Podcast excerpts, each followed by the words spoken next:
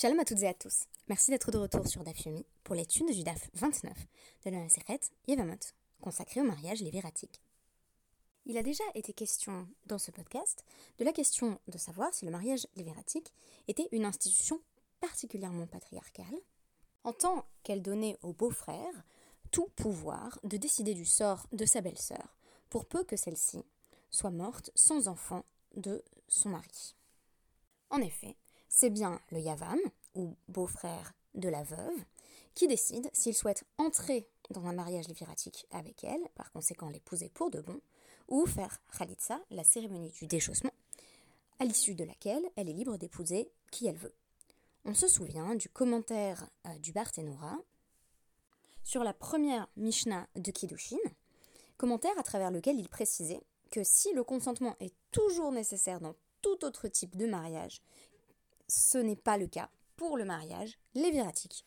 En effet, la femme peut être épousée par son beau-frère, par son beau-frère, avec ou sans son da'at, c'est-à-dire qu'elle y consente ou non. Aujourd'hui, il s'agira d'explorer les ramifications d'une autre manifestation de ce que l'on pourrait appeler le patriarcat, un régime à travers lequel les femmes sont soumises aux désirata des hommes. Il s'agira de la possibilité pour un mari, ou d'ailleurs pour un père, mais c'est ici de mari qu'il sera question, d'annuler purement et simplement les vœux de sa femme. C'est-à-dire que l'épouse formule un éder et que euh, celui-ci se voit annulé euh, par son beau-frère, euh, qui est donc son yavam, qui a la possibilité d'être son futur époux, précisément en tant que il est susceptible de faire d'elle sa femme alors on a affaire à une forme de contrôle sur la parole féminine qui prive celle-ci de tout son poids et qui va empêcher les femmes, dans certaines circonstances, de prendre sur elles des vœux particuliers. Je commence par récapituler quelques aspects de notre DAF 29 à partir de la page très utile du DAF Yumi Stenzals Center. Cette page de résumé a été rédigée par le rabbi Shalom Berger. Je le remercie pour ses synthèses du DAF. Alors, on apprend, euh, dès le début en réalité euh, de euh, notre première Mishnah de Kiddushin, que tandis que le mariage est en général marqué par le passage sous la roupa, dont il va être question dans notre date du jour, pour contracter le hiboum, le mariage léviratique, il suffit généralement d'avoir une relation sexuelle avec sa belle-sœur pour le yavam, donc le beau-frère concerné par le mariage léviratique. De sorte que, Deoraita, si on suit la loi de la Torah, il n'y a aucune nécessité de lui offrir quelques objets symbolisant euh, la possibilité de faire un mariage euh, par, par voie de kesef, euh, qui est l'un des, trois mariages typiques, quand on se rapporte là encore à la première Mishnah de Kiddushin, donc pas de, pas de kesef, il n'y a pas besoin de, lui donner quelque chose qui soit chavé prota, qui ait une valeur minimale, et pas non plus de shtar, il n'y a pas de contrat de mariage, simplement un rapport sexuel ou bia. Pourquoi? Eh bien parce que en réalité, le liboum constitue une forme de continuité avec le mariage précédent, c'est-à-dire que c'est comme si la veuve était toujours mariée à son mari, sauf que, eh ben, c'est son beau-frère. Donc, euh, on se situe simplement dans le prolongement du mariage précédent. Mais le Yavam, le beau-frère, peut aussi décider de faire les choses selon la coutume, et d'offrir un anneau de fiançailles à la veuve.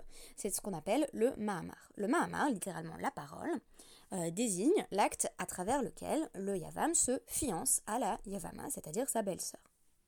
À partir du moment où il y a eu Mahamar, où il y a eu euh, demande et donc début des fiançailles, le processus de Yiboum a commencé sur le plan euh, des Rabbanan, donc sur le plan de la Torah de nos sages. La Mishnah située dans notre DAF nous présente un scénario dans lequel nous avons là encore trois frères. Euh, deux frères sont mariés à des sœurs. Le troisième frère euh, n'est marié à personne. Euh, donc maintenant, l'un des frères meurt et sa veuve comparaît en quelque sorte devant le frère célibataire euh, pour le Yiboum. Celui-ci décide de faire Mahamar, c'est-à-dire de se fiancer avec la veuve. Mais voici que dans cette étape intermédiaire, où euh, sa belle-sœur n'est ni véritablement mariée à lui ni, libre, le second frère meurt. Le Yavam se retrouve avec deux sœurs qui sont simultanément devant lui pour le mariage léviratique. Or, on sait que ceci est impossible parce qu'il ne peut pas prendre ces deux sœurs euh, en mariage léviratique. Alors, Beth Hillel tranche que ce seul frère survivant ne peut pas faire Yiboum, ni avec la première veuve, ni avec la seconde. Avec la veuve avec laquelle il avait fait le Mahamar, donc cette première étape de fiançailles, euh, eh bien, il va devoir divorcer, donc lui donner un get, et faire ensuite la Khalitsa. Et il va devoir également faire Khalitsa avec la seconde veuve du frère qui est mort en second.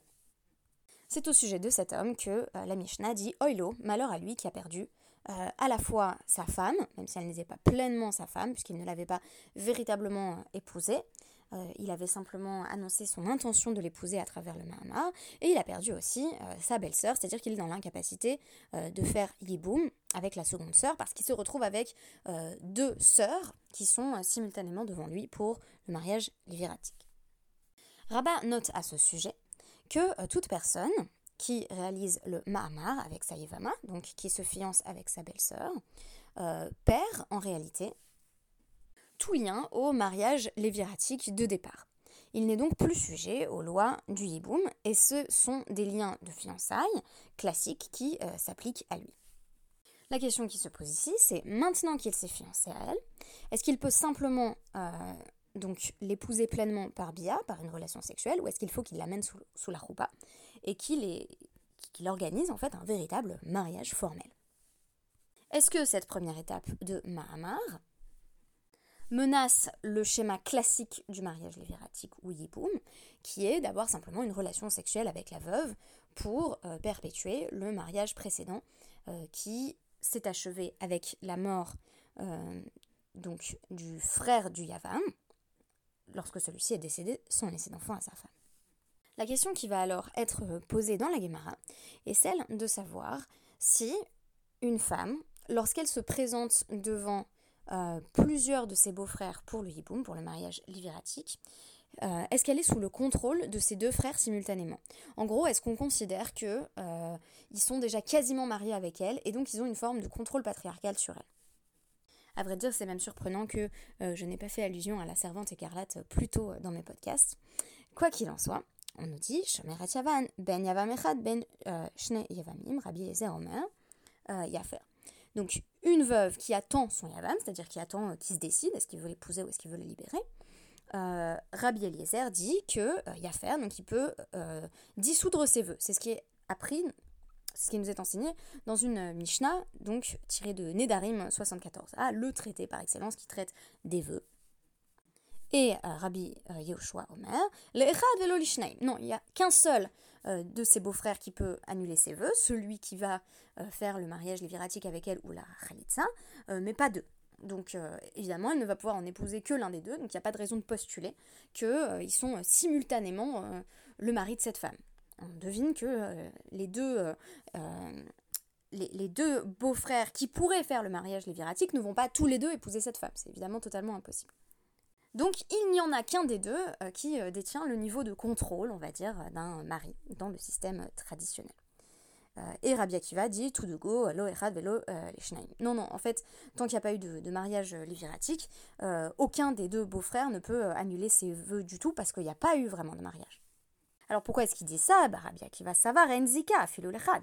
Rabbi Akiva, il estime que ce lien de mariage léviratique, avant que le mariage n'ait été contracté, il n'est pas si contraignant que ça. Donc il n'a pas tant d'importance que ça. Rabbi Oshua, que pense-t-il? Les les traits Enzika. Rabbi Oshua affirme que euh, la veuve est liée à un beau-frère qu'elle va épouser ou duquel euh, elle va euh, se voir libérée. mais il n'y a pas de lien léviratique avec deux frères simultanément. Et évidemment, Rabbi Eliezer considère que il y a bien entendu une zika, c'est-à-dire une valeur contraignante du mariage léviratique, mais on peine à s'expliquer que on, fasse comme si euh, elle allait épouser les deux, alors qu'en réalité, euh, bah, un seul d'entre eux est son futur euh, Yavam.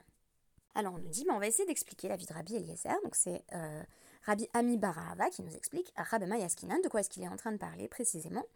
Kigon, des Avad Bamamar. Eh bien, on est en train de parler d'un Yavam qui s'est déjà fiancé, donc qui a fait cette parole performative qui consiste à affirmer son désir d'engagement avec sa belle-sœur, au Bet et il suit la vie de Bet Shammai, d'Amar, Mahamar, Kone Kinyan Gamour qui dit que euh, déjà avec le Mahamar, déjà avec cette affirmation euh, qui vaut fiançailles, euh, il y a acquisition pleine et entière de l'épouse.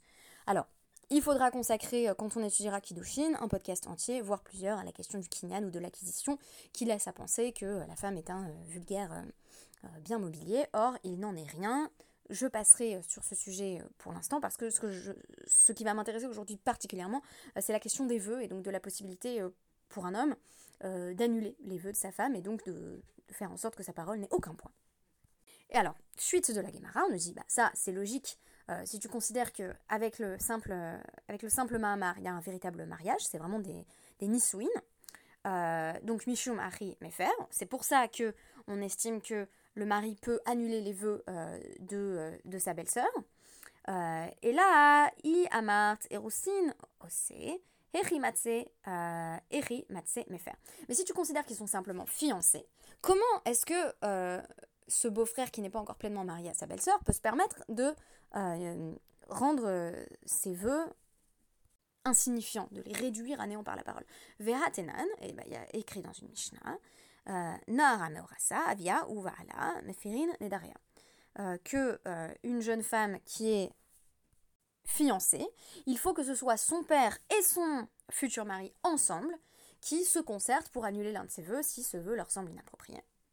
Donc, réponse à la question posée de comment se peut-il que euh, le Yavam puisse annuler les vœux de sa belle-sœur après de simples fiançailles, Amar Rav Nachman Bar Mefer, euh, des euh. Euh, voilà, des. Donc, Rav Nachman Bar nous dit qu'est-ce que ça veut dire que le Yavam a le droit, dès les fiançailles, d'annuler le vœu de sa femme, qu'il peut l'annuler en association avec le père de cette femme?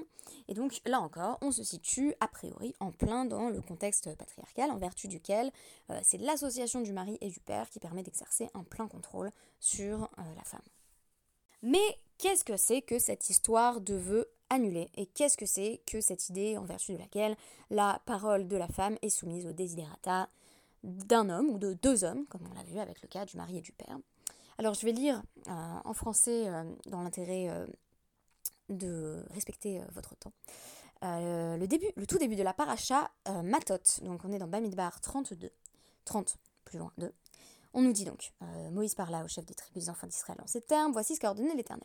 Si un homme fait un vœu au Seigneur ou s'impose par un serment quelque interdiction à lui-même, il ne peut violer sa parole. Tout ce qu'a proféré sa bouche, il doit l'accomplir. Donc ça, c'est l'idée du neder. Le neder, c'est le vœu. A priori, euh, pour un homme, il n'y a pas moyen de s'en sortir à moins de faire une cérémonie euh, de Hatarat Nedarim, d'annulation des vœux, qui va impliquer euh, un beddin. Mais euh, tandis qu'un homme doit pleinement respecter sa parole et est donc pleinement responsable de ses propos.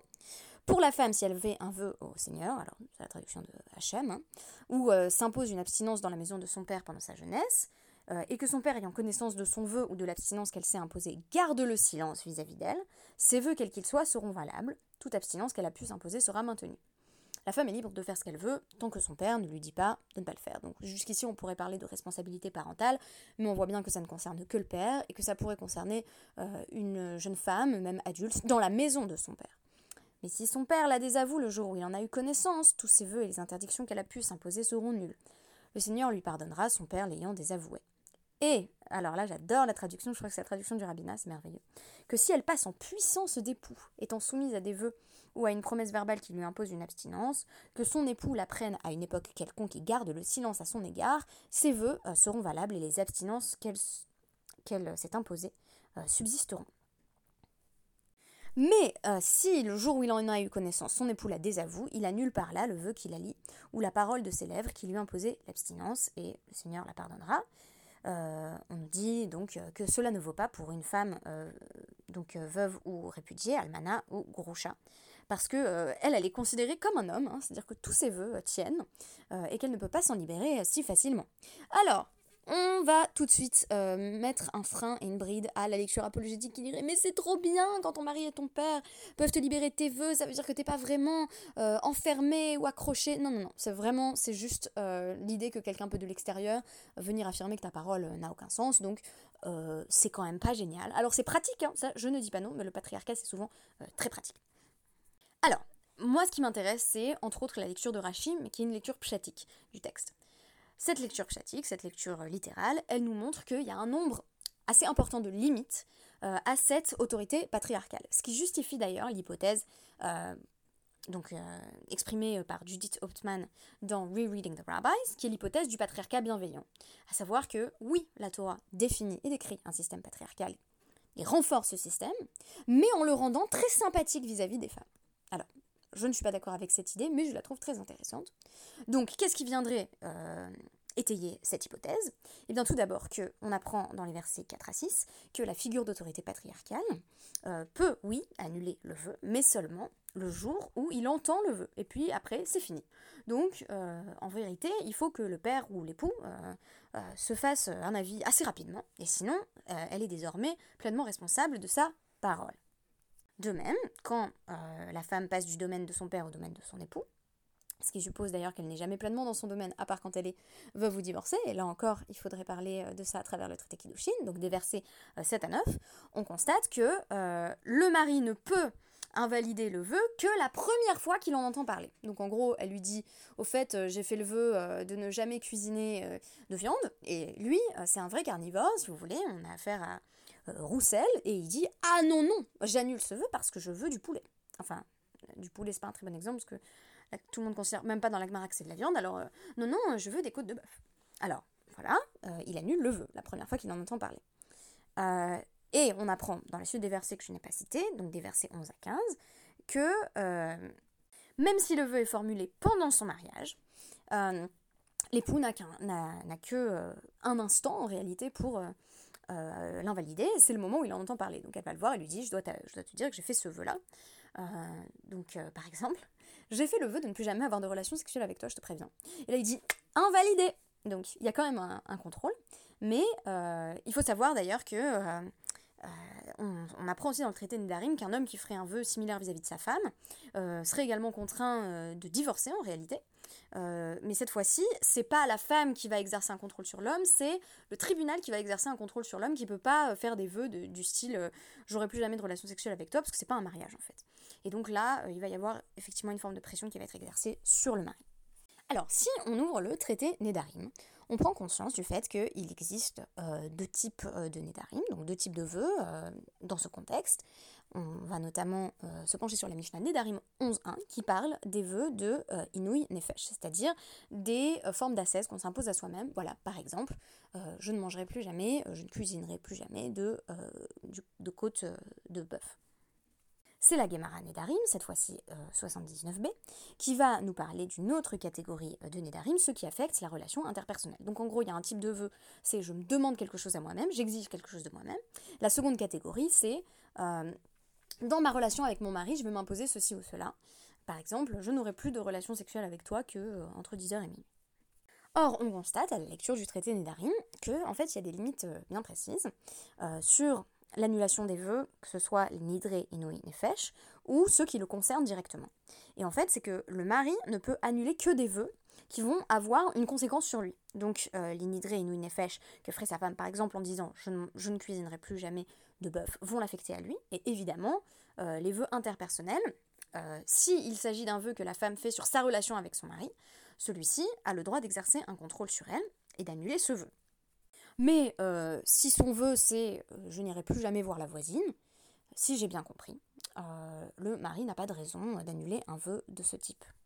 En d'autres termes, il ne peut annuler que les vœux qui le concernent à lui directement pas les vœux qui concernent le rapport de son épouse avec le reste du monde. On en apprend plus à ce sujet dans le traité Ktubot, euh, le DAF 71, où il va être question, alors déjà dans le DAF 70, euh, on parle de cas où euh, il y a un divorce forcé parce que le mari a fait un vœu qui empêche le couple de, rester marié. Et donc il doit désormais divorcer d'elle et lui payer Ktuba, donc lui, donner l'argent qu'il lui doit, parce qu'il n'est plus en mesure étant donné son vœu de rester marié avec elle. C'est euh, donc dans le DAF suivant, le DAF Ktubot 71, qu'il va être question de la afara, c'est-à-dire de l'annulation euh, des vœux d'une femme. Mais admettons que euh, l'épouse dise je fais le vœu de ne plus jamais avoir de relation sexuelle avec toi, et que le mari lui dise bah fais ce que tu veux, eh bien le vœu tient, et du coup il ne peut plus revenir sur sa parole, et par conséquent le divorce est également obligatoire. In fine, euh, l'époux peut être méfaire, c'est-à-dire annuler euh, deux types de vœux bien particuliers. Les vœux à travers lesquels la femme s'impose une souffrance dont il va avoir à vivre les conséquences. Et dans un second temps, les vœux qui concernent les relations maritales elles-mêmes. Donc il peut annuler une, une, volonté de sa femme de faire montre d'une assesse particulière dans les relations conjugales, ce qui semble placer des limites sur la possibilité de l'afara, donc de l'annulation des vœux par le mari. Parce que euh, bah, si la femme prend tout autre vœu euh, qui n'est pas particulièrement contraignant pour lui euh, et qu'il engage elle vis-à-vis d'autres personnes, on ne voit pas qu'il ait la possibilité de faire afara, c'est-à-dire d'annuler les vœux de sa femme. Je vous ai proposé cette petite exploration de la question de l'annulation des vœux en tant que cas d'école pour envisager le mode de patriarcat que propose la Torah. Je pense qu'il faudrait être assez hypocrite pour ne pas reconnaître qu'il y a des éléments patriarcaux dans notre Torah, mais aussi dans la tradition qui émane de nos sages et dans les commentaires ultérieurs. Mais ce qui m'importe, ce n'est pas ces éléments de patriarcat, c'est la possibilité de déconstruire le patriarcat de l'intérieur ou d'en marquer les limites. Face à des sociétés où des modes euh, de fonctionnement du couple, où l'époux avait tout pouvoir sur sa femme, ce que vient faire ici la Torah, en réalité, c'est restreindre, c'est dire attention, la parole de la femme est contraignante, sauf dans cette fenêtre infime. Alors oui, ça nous dérange quand même, évidemment. Mais euh, la Torah est venue restreindre. Et ce qui m'intéresse, c'est la direction. C'est-à-dire, quelle est la direction de la Torah? Quelle est la direction ensuite des sages qui comprennent le génie de la Torah? Quelle est la direction ensuite que prennent les commentateurs? Eh bien pour moi, c'est d'aller dans le sens de plus d'égalitarisme. Alors je sais qu'il y a beaucoup de gens qui ne sont pas d'accord du tout avec moi. Euh, je pense qu'il y en a qui vont écouter ce podcast et dire mais pas du tout, voyons, la Torah maintient le patriarcat. Euh, même Judith Ottman va dans ce sens. Mais moi, ce qui m'intéresse, c'est que ici, la Torah est en train de nous dire, en apparence, oui, oui, c'est bon, euh, le mari et le père peuvent, invalider les, vœux, les, annuler. Et après, on dit non, non, en fait, c'est juste au moment où il en entend parler, euh, il a une journée, voire une seconde, pour annuler le vœu, et puis après, le vœu, il tient. Et donc, on est en train de redonner euh, à la femme le contrôle qu'elle avait perdu dans un premier temps quand on avait établi ce principe de la fara. Du coup, pour moi, on va vers une réaffirmation constante euh, de la parole féminine. Alors c'est vrai que la femme pleinement libre, c'est celle qui est présentée euh, comme euh, veuve ou divorcée, mais c'est aussi celle dont le mari rentre dans un partenariat égalitaire avec elle, c'est-à-dire n'annule pas ses vœux. De sorte qu'à l'heure actuelle, on peut toujours prendre un neder sur soi. Il y a toujours des, cérémonies de, Hatarat Nedarim. Mais j'ai très rarement entendu parler d'annulation d'un vœu qui aurait été pris par une femme ou d'un engagement féminin qui aurait été annulé par le mari. Et pourtant, Dieu sait si euh, dans nos modèles familiaux, euh, donc euh, juifs religieux, on ne s'est pas totalement affranchi de repères patriarcaux. Mais ce qui m'intéresse, c'est qu'on n'est plus dans une logique de contrôle du mari sur son épouse. Donc, je vais essayer d'être très rassurante. Pour moi, on va dans la bonne direction, la direction qui a été fixée par la Torah. C'est-à-dire celle de démanteler peu à peu les réflexes patriarcaux au sein de notre société. Alors oui, c'est une lecture féministe que certains et certaines jugeront un peu extrémiste. L'exemple que je donne systématiquement pour l'appuyer, euh, en fait j'en donne deux, c'est euh, l'exemple de euh, Sota et l'exemple de Ktubot, et je terminerai là-dessus. L'exemple de Ktubot, c'est que les sages vont passer, en gros les neuf premiers d'Apim, du traité donc à parler de l'hymen, de la bétoula, de la femme vierge comme fantasme absolu, pour arriver au, Dapim 9-10 et se rendre compte qu'en réalité les sages ne prenaient jamais au sérieux les réclamations d'époux qui venaient se plaindre du fait que leur femme n'était pas vierge et les renvoyer chez eux sans ménagement. Et l'autre exemple, c'est le traité Sota, où on va avoir des dapim et des dapim euh, de ce qui là encore peut s'interpréter comme des fantasmes masculins sur l'humiliation d'une femme qui aurait commis l'adultère.